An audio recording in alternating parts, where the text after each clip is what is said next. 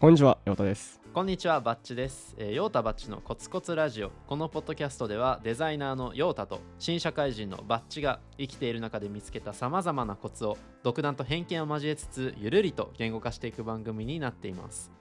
よろしくお願いします。よろしくお願いします。さあ、今日は、あ先週はですね、はい、 Amazon プライム感謝祭でしたけど、そうですね。今日あのほ収録が10月14日土曜日なので、えっそとだいたい公開からおそらく1週間前くらいになっているんですが、 うん。はい、そうですね。いやー、僕はね、買い物しました。あ、何があったんですか？デルのね、ディスプレイを2枚買いました。あ、言ってましたね。そ言うって、まあしたれが、さ、めっちゃ安くなってて、え普段7万いくらとかなんですけど、ー、はいはい、 4万9800円 で、過去最安値、え2枚だったんで、普通に15万くらいするかなって思ってたのが9万9000円とかでー、えー、すごい。快適快適なな、なちなみになんでディスプレイを購入したんですか？いやスタジオディスプレイあそうメルカリで売れたんですよ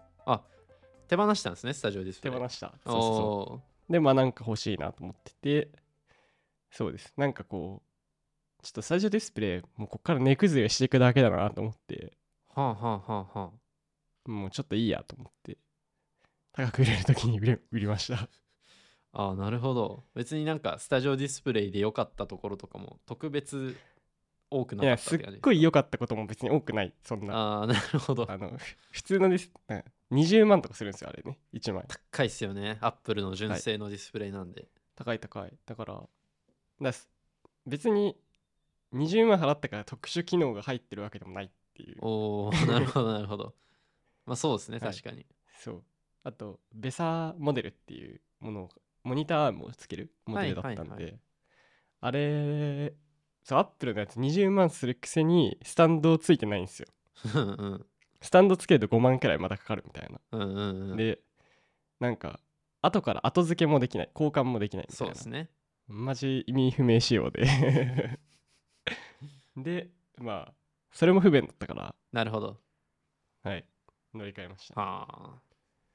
まあよかったっす待ってよかったいよいっすねうん確か2に週間くらい待った勝ちですね我慢の勝ちですね、うんそんな感じですうん、僕何バッチ僕はですねまあ主に食品を中心に買ったんですけどあのパスタをお2 5キロ買いましたパスタやね安いよね俺も安い買おうと思ったパスタ2 5キロ1100円とかで売っててえー、パスタ2 5キロ1 1 0 0円もう大丈夫それ1200円かなそうまあ、うんいや朝から今日朝起きてママママでしょいやママよりも安いんですよえー、えでママも2 5キロで1500 1200円とかよそうそうそうそうだから2 5キロいるかっていう話がちょっと別で存在するんですけど確かにだって普通のパスタって何グラムなのあれだって 100g1 人前とかですよ確かにえあの束がさ80とか100なのかなあそうですそうですそうですで 5, 5個ぐらい入ってるよね45あそ個う入でってるすよね普通は5 5個八400グラムくらいかそうですそれ5袋あーあでも5袋かあの1袋じゃなくてあそうなんですよ5袋別であならいいっすね500円とかなんででまあパスタなんだかんだ1年くらい持つんでうん確開封しなきゃ、かにそうまあ2 5キロ買いだめしておいてもいいなっていうのとあと僕がそのパスタ太い方が好きなんですよえーえパスタっていうか僕麺全部ですねもうパスタもうんそば、とうどんもうどんがいいしそうめん嫌いだし、つけ麺もラーメンも太い方がいいし、ちゃんぽん好きだしみたいな太麺が正義ですね、僕はそう俺は割とパスタは細いのが好きだなだだ食べた感なくないですかいやあるだろえーないでしょパスまああタれにだろうな限らずだけ多ど、分細麺俺はあのボリュームいらない人だから多分えあの男性陣の中でも多分ー、ああそうなんだだからじゃないかな細麺だないやそう太麺が良くて太麺を探して1 8ミリとかの太さのやつを買ったっていや1.6が標準だよね標準あれはです多分俺1.4にしようかなって思ったくらいだもん細麺派いますよね僕の家族も比較的細麺派でしたああじゃあもうナンバッチの家族とご飯行こうかなそうですね僕と行くよりその方がいいかもしれそうだね次回からそうします ないあー切ら れたいやだってもう親とかと行かないよねまあ行ってもいいけどない家つ族か家族ぐいるつかみ行こう いつか行こう実家の方に行きますあありがとうございますぜひはい まそんな感あじプでライム話はそんなところではい今日のじテゃあー今マ何日ですは、ねか、今日 MBTI の話しようかおなうと思っててこれナンバッチからちょっと前に LINE でこういいんじゃないみたいな感じであったんですけどあそうそう僕の友達から、うんああの僕の友達で聞いてくれてる人がいるんですよねこれをありがたいことにりがたいねで何回かに1回今日はすごく良かったみたいのが来るっていうはい えちなみになんかラジオネーム勝手に命名しましょう何くんですかえー、うーんラジオネームじゃあですね高山くんですねこれ本名じゃないそ れまあ、高山高山くん君高山くん本名でしがょですそれねあの聞いてくれてでそのそこでなんか2人のう MBTI を聞きたいみたいああなのをちょっと聞いて、なるほど高山予想も欲しかったな先にえ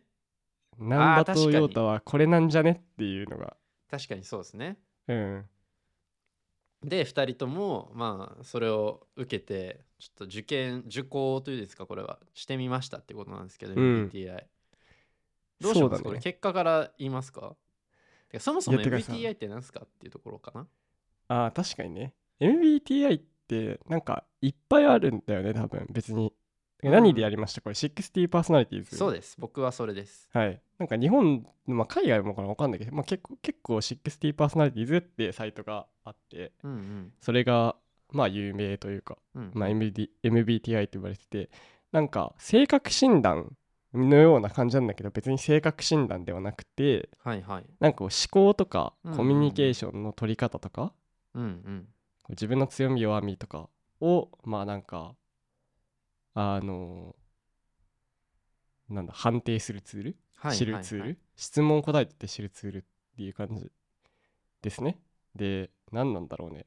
結構その日本だとこう性格診断占い的ななんか占いでもないかなんか、うんうんまあちょっと遊び半分で使われることが多かったりもするっぽいけど海外だとこうチームビルディングとかあの会社入ったら使うとかあうあるらしいですよ僕もそうです。入社した時にこれう受けるというかやって、で多う分んそのデータをその直属の上司とかが見て多分コミュニケーションの取り方とかもその参考にしてくださいみたいなので最初に渡されるのかなってちょっと一応そうあ受そうけそう受けそまうした。そうそうそうっすねそんな感じでそういやそうそう MBTI さ昨日の夕方はい電車乗はっいてたんですよ、そして横の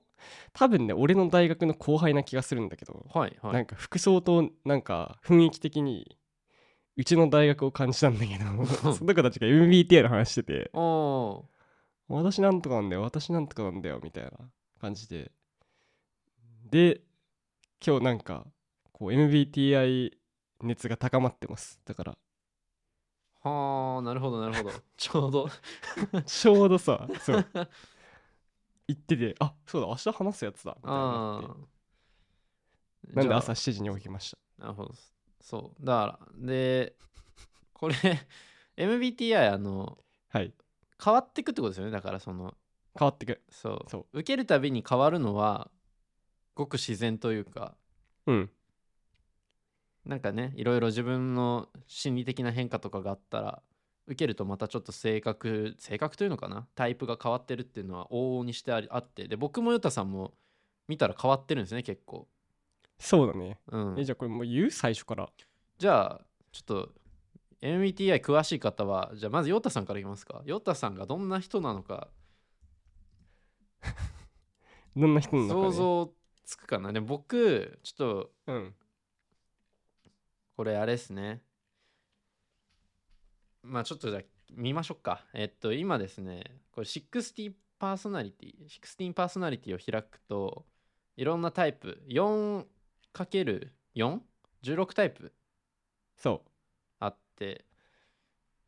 まあそれぞれのタイプまあじゃあ僕ちょっと予想しますよあの一応文字列見てるけど何なのかあんまよく覚えてないのでも陽太さんのやつう。ああ、オッケー。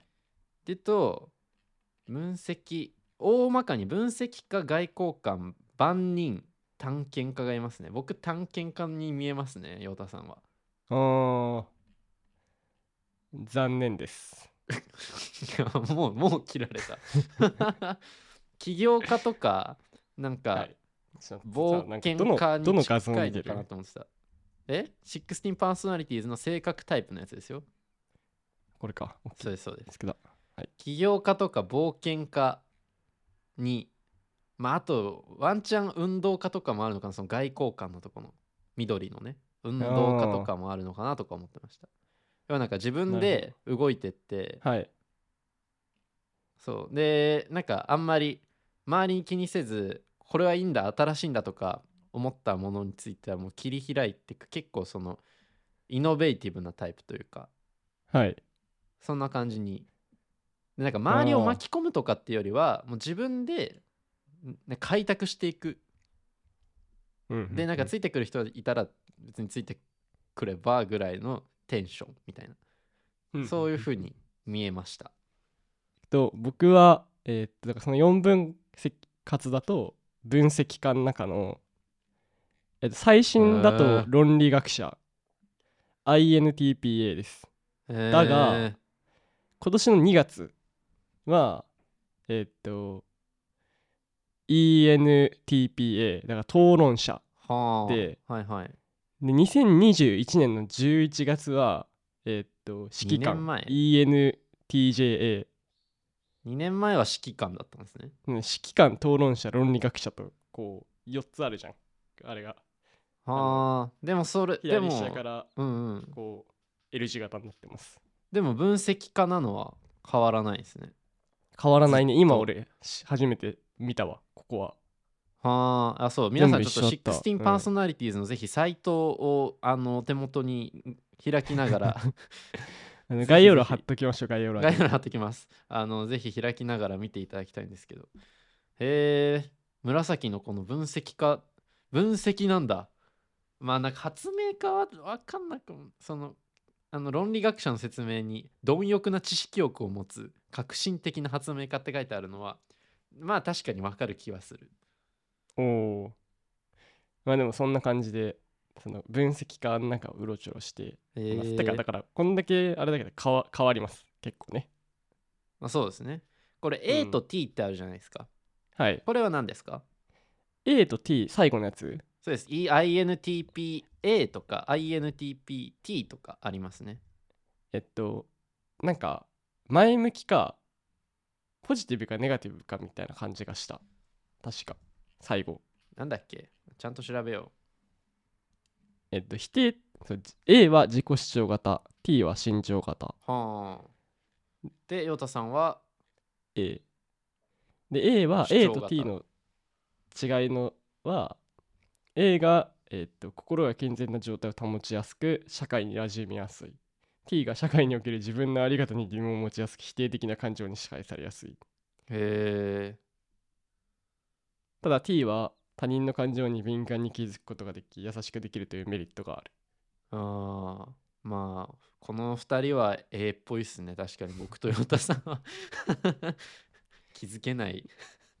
気づでけそうなだいから。 A はね変わんないんだよね俺 A と T はなかなか変わんないんじゃないですか、これは。そうそうそう、うんでもえっとねコミュニケーションのえっと方法がえっと INT なんだっけ ENTP ENTP 違う、うんと、MBTI MBTI イントロバートと、なんだっけ、エクストロバート。最初のやつが E と E, e から始まる2個だったんですけど、 はいはい去。年の2月までは、今は年い最後、い I になってて、はい。これはなんかコミュニケーションのスタイルが、えっと、内向的か外向的かっていう話なんですけど、へえ。えっと、外交的から内向的に変わっているですへえね。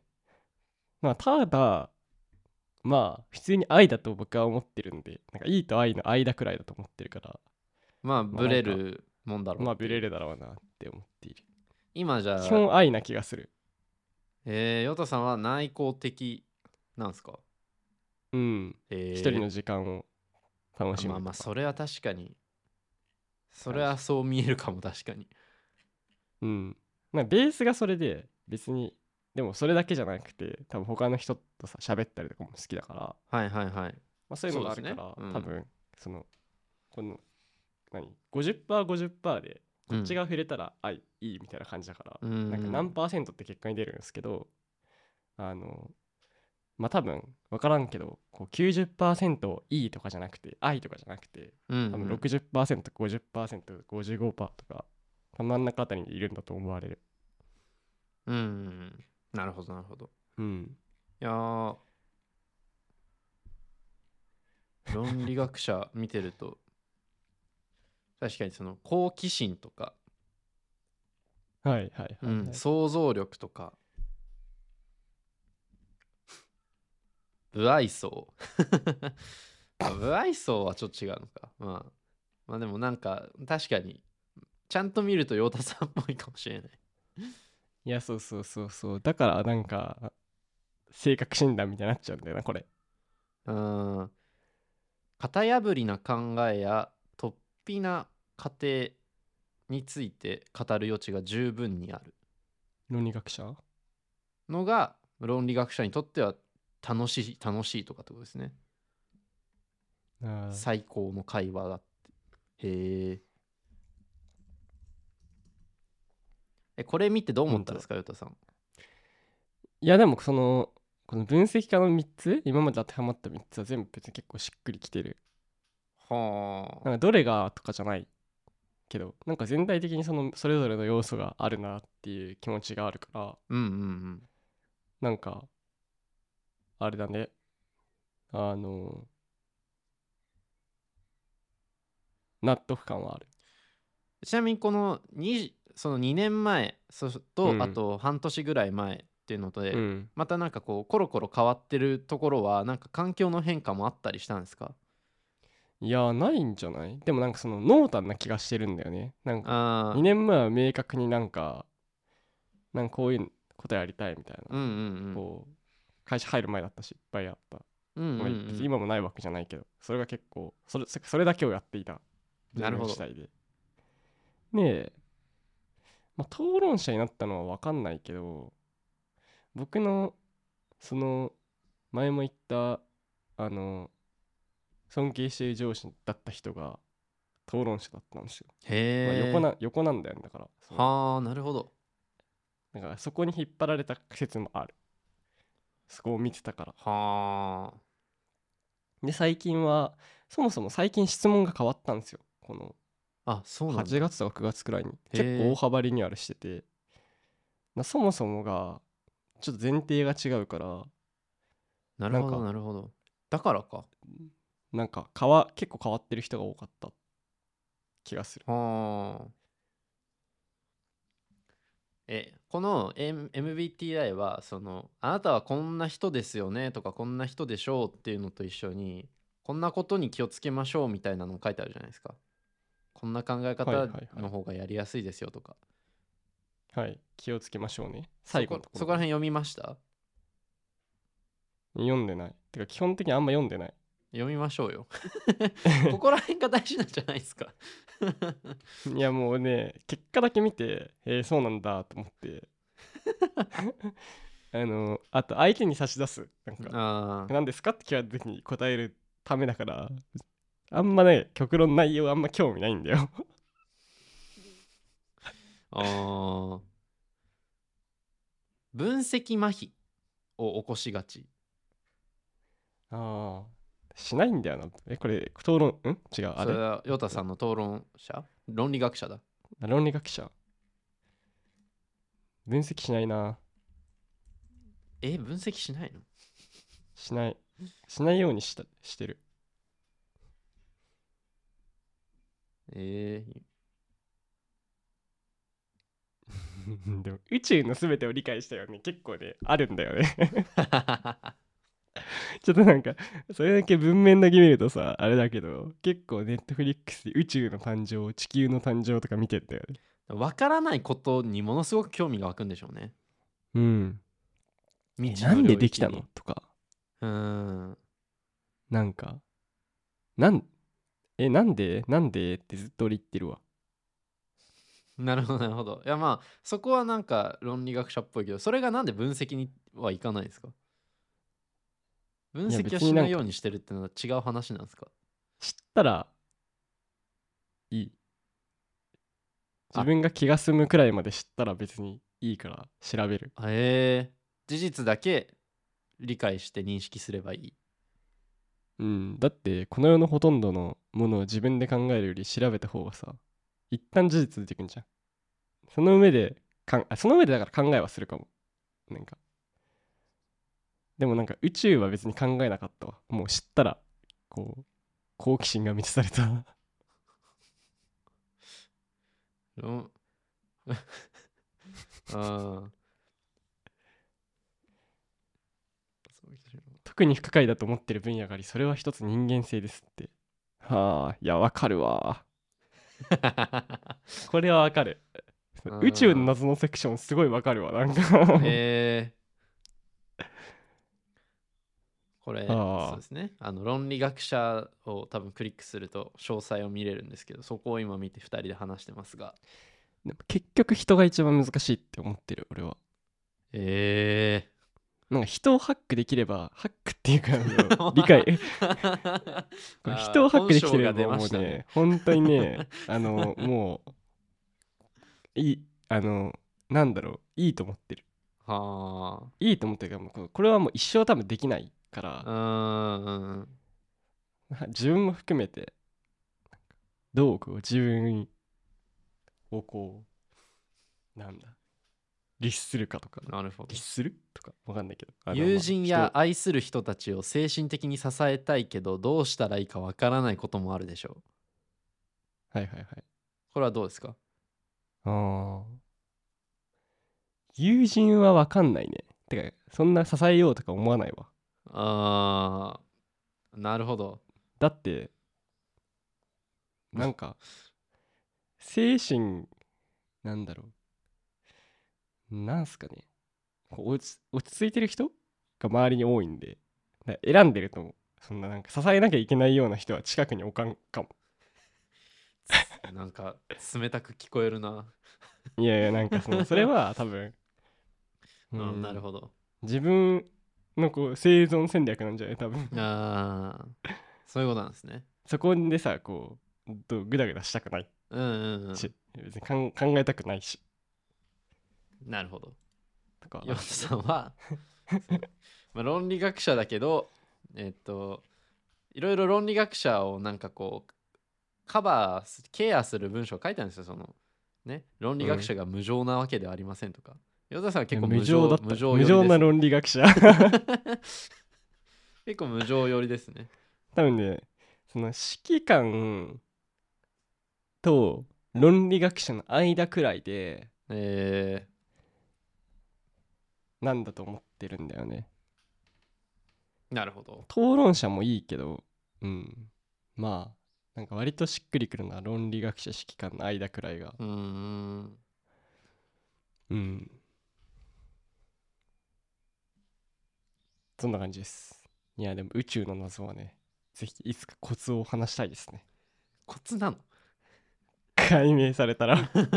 宇宙をハックするコツっつって。ハックってなんハックって ハックって言葉なんかやすわハックだよ、ハック。あ、もうこれはルール、理解、完全理解したってならなるときあるじゃん。うーんないなまあ大体完全理解したって思ったとき何も理解しないんだけどぁね、うんなんだろうハックって言葉がもうなんかすごい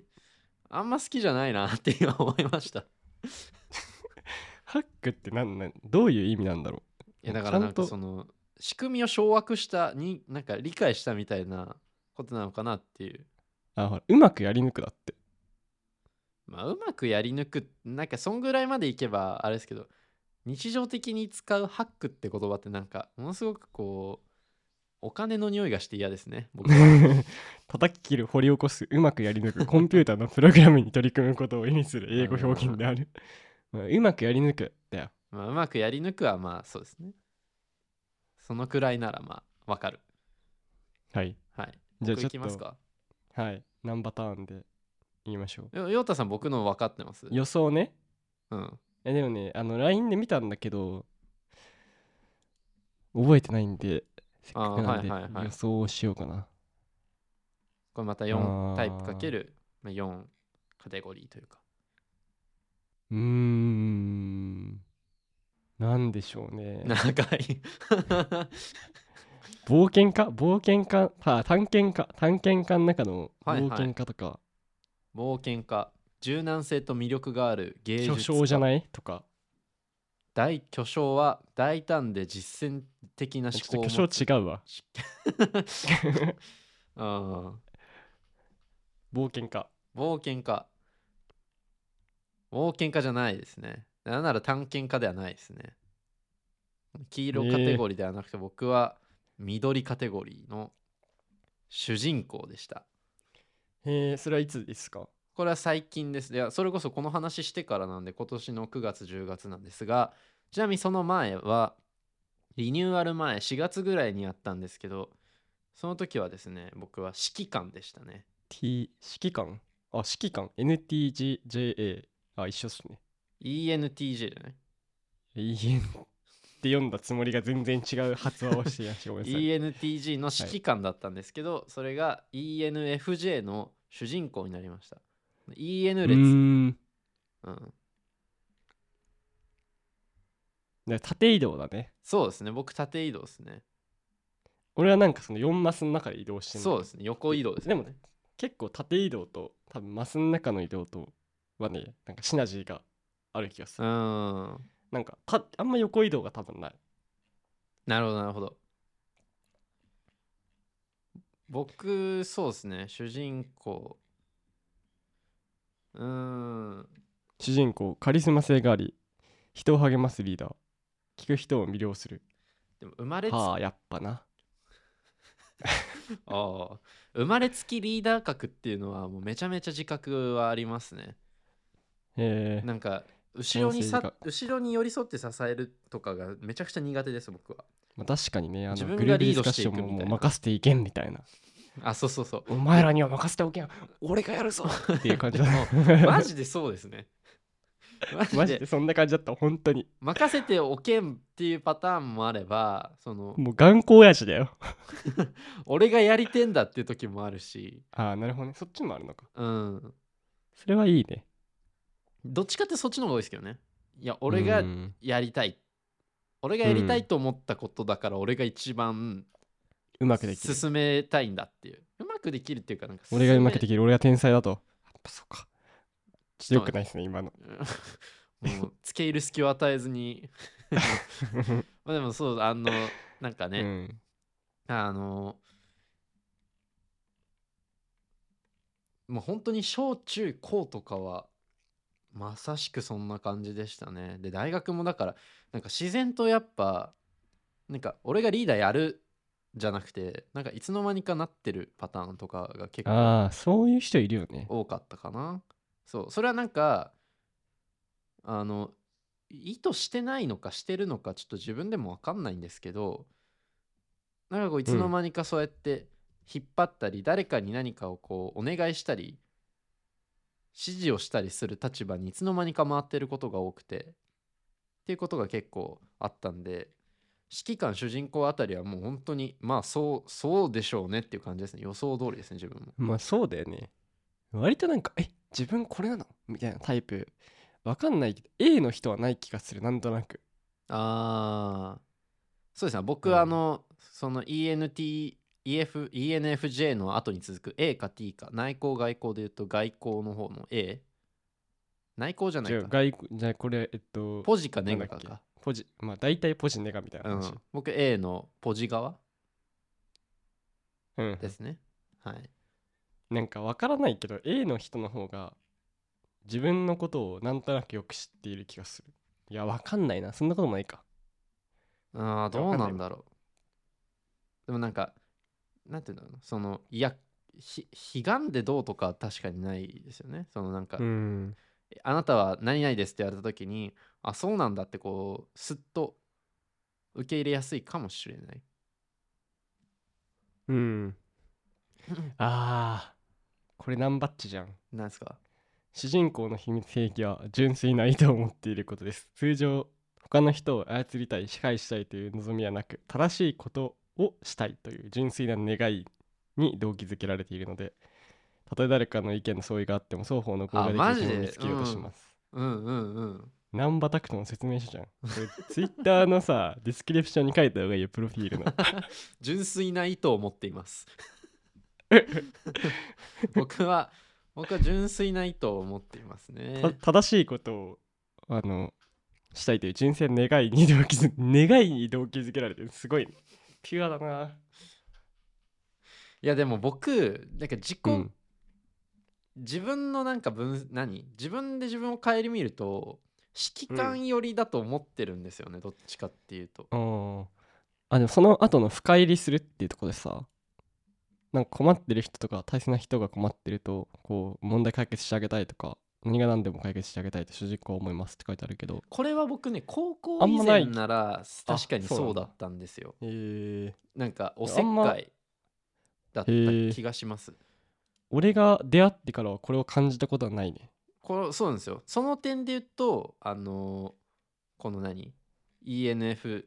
の方指揮官の方あ ENTJ の方か指揮官の方が、多分近いんですよねその何他の人とのなんか距離感という距離感じゃないかなんか他のベ人ーにスは対こしてこなのん気だろ持うちなでもだからんベースはここなんだろうなきっとまあナンバそッうチのうーん、そうですね。え、ちょっと指揮官も読んでみてください。指揮官はわかるよ俺あーただ俺俺も一回そうだったから読んだ軽くでもなんだろうねま、なんか、でも指揮官ってさ結構さその指揮官としてのなんだろうことしか書いてなくないなんちゅう日本語があれなんだけどなんかその、なんだろうな、強硬的に見えますよね、文章も。うんそこまでではない、確かに。なんかそのなんかリーダーとしてのうんぬんかんぬんみたいなのしかあんま指揮官のやつ書いてない気がしててああんまなんかねあでもさそう指揮官のやつでこ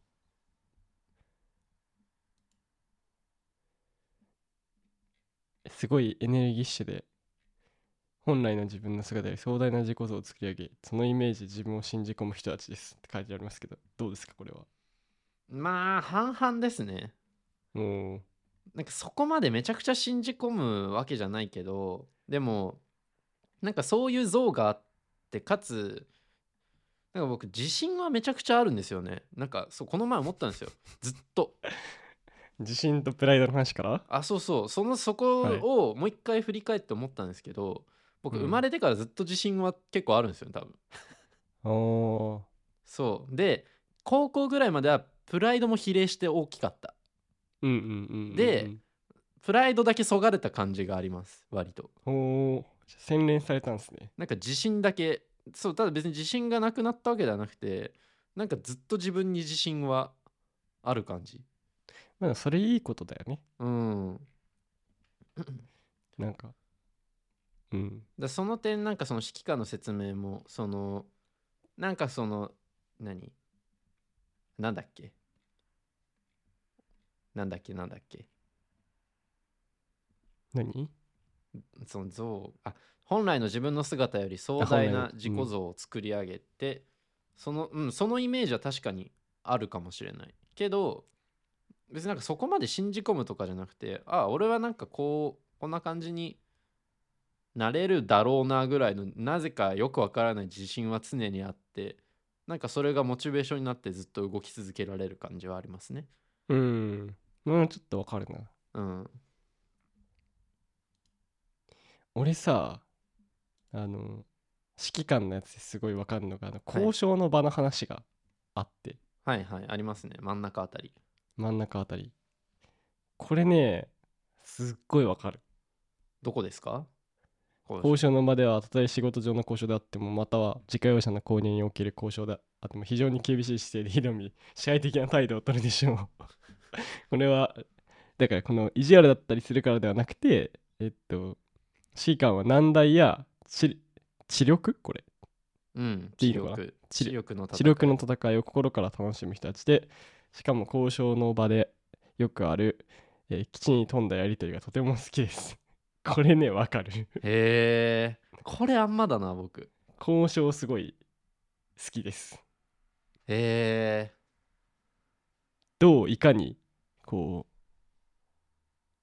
うこうなんですかね相手と対話をしながらこうだまあ何戦う戦うかうんうんうん。うん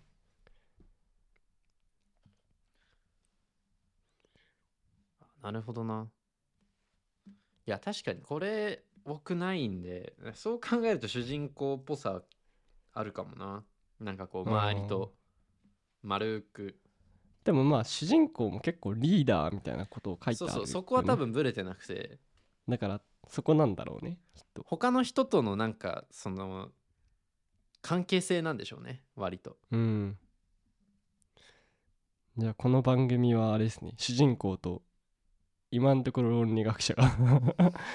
お送りしてる番組ってことですねあーまあまあまでもまあなんか俺もう論理学者っていうかもはや3 4分の3分析だからさ分析家なんだよな多分あ。う。うんん僕はもうだから、2分の2リーダー格なので、リーダーなんでしょうね、ずっ と。リーダー リーダー。いないけどね60パーの人にもうリーダー人間なんでしょうね、ずっと。リーダーと分析家のポッドキャストなんですね、これはだから。 まとめるとね。確かにな。いや、でもこれ、こう、聞いてる人をぜひ、聞きながら多分できると思うんで、10分くらいらい。そうそうそう、10分ぐらいでパパッと終わるんで、うんで、意外とね、こんな感じで共感できる、できないが結構うん。分かりやすく出るので、ぜひぜひやってみてください。なんかそれに関するお便りもね、お待ちしておりま確す。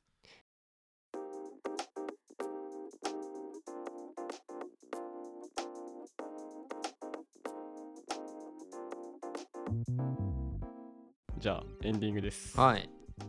MBTI を やっまてあみなんまか結した。果発表みたいになったけど、いやでもそのなんだろう自分で結果出て、うんへーってやるよりも他の人に「いやほんとそこそうだと思うわ」って言われた方がなんか僕はし、なんか説得力が出るなって今思いました結果見せ合うって大事だなっていううん確かに。あ、そうそう、これね、なんか本当に自分で、えっと、僕の去年、今年か、今年の頭くらいにやってたプロジェクトのチームで、最初に MBTI やったんですけど、はいそれは結構ねなんかあのチームで日頃から仕事するときに使っててうーん例えば E と I その内向的はい外はい向はい的で、はい内向的な人はそのミーティング中とかにこう考えてから喋るんですよねで外向的な人は考ええて喋るんですうんようんうんでそれが半々くらいいたんでその外交的な人が内向的な人に話をちゃんと振るとか、まあ、この人なるはほ別どに意見がないわけじゃなくて後から出てくるからあの後で回あーすとそかれはいいな結構コミュニケーションのこうなんかなんか発話しないからって言ってさ外内向的なイントラバートの人がいいアイデアを持ってないわけではないうんうんう絶対んうんなんかそういうのすごいなんかやってましたねいやそうそうですなんか僕そのその何最初にこういう性格を情報だけで与えられるのって、なその自然発生的なチーム作りじゃないじゃないですか。そのうん何なんとなく始まってなんとなくこいつがリーダーっぽくなるみたいのとはちょっと違うじゃないですかそれってなんか、うんそそれいいんかなとか今ちょっと思ってたんですけど陽太さんの聞いて納得しましたね、これを事前にやってお互いを理解しその要素部分で理解した上でそのプロジェクトとかに臨むって確かにその時短とかその役割分担とかにはめちゃくちゃ効果的なんだろうなとあそうそうそうそうであとなんだっけな計画が立てられ立てられないみたいななんかはい要はい素はがいあるんはだいけはどいそのチームはね誰も計画立てられるメンバーがいなかったからみんなでそこは意識したねあ最初にそうだからその人が守ろうっつってできないことにをなんかそのできないことばっかりに目がいくんじゃなくてなんかた足りない足りるとかそのグラフのなんか五角形とかのどこに伸びてるとか劣ってるっていうのを埋め合えるっていうのは確かにめちゃくちゃあそうそ大うそ事うだそなうそうそのなんか表表にした時にこう多分自分たちがあうちのチームはこの要素の人全くいないなみたいなのうんうんうんが分かるとまあ別にみんなでそうっす意識ねそこすれるしそうそうそうみたいなのはやってたな、いいですねそうだからこれうちゃんと使えるんだよこれちゃんとあの使い方が分かれば使えるんだけどなんか結構むずいむずいなむずいですとねか うわー自分確かにこれっぽいで終わっちゃうみたいなう、んうんうんいやそれが最終的に大事なんだわじゃあぜひナンバチームのナぜひンねバリーダーとしてやっていくときにナンバチームはそうですね、五指月揮官主人公っつったらもう、だよねって言われて終わったんで、あの 仕事では。でしょうねって、うんそうなんだうん予想通りだったようです。へえでも俺全くなんか人が何かとかあれだな分かんないなうん。いや、そう、ヨタさんもその宇宙の謎の話までは、あまいち、 いまいち僕もピンときてなかったので、あそっかうん。最終的には宇宙の謎に興味があるのかもしそうれないそうわそうそう。多分 まあ、そんな感じで皆さんからのお便りも、はいえっとこんな感じでね、あの皆さんからのお題の提案も本当にお待ちしておりますので、ぜひぜお願いひしますお便りでお寄せください。あと、はいあのお便りいろいろ送っていただいている方もありがとうございます。また次回以降順次ありますからねはい、うん順次読ませていただきますので、ぜひぜひ引き続きラジオ聞いていただけると嬉しいです。お願いしますはい、じゃあ今日はこの辺で。バイバイ。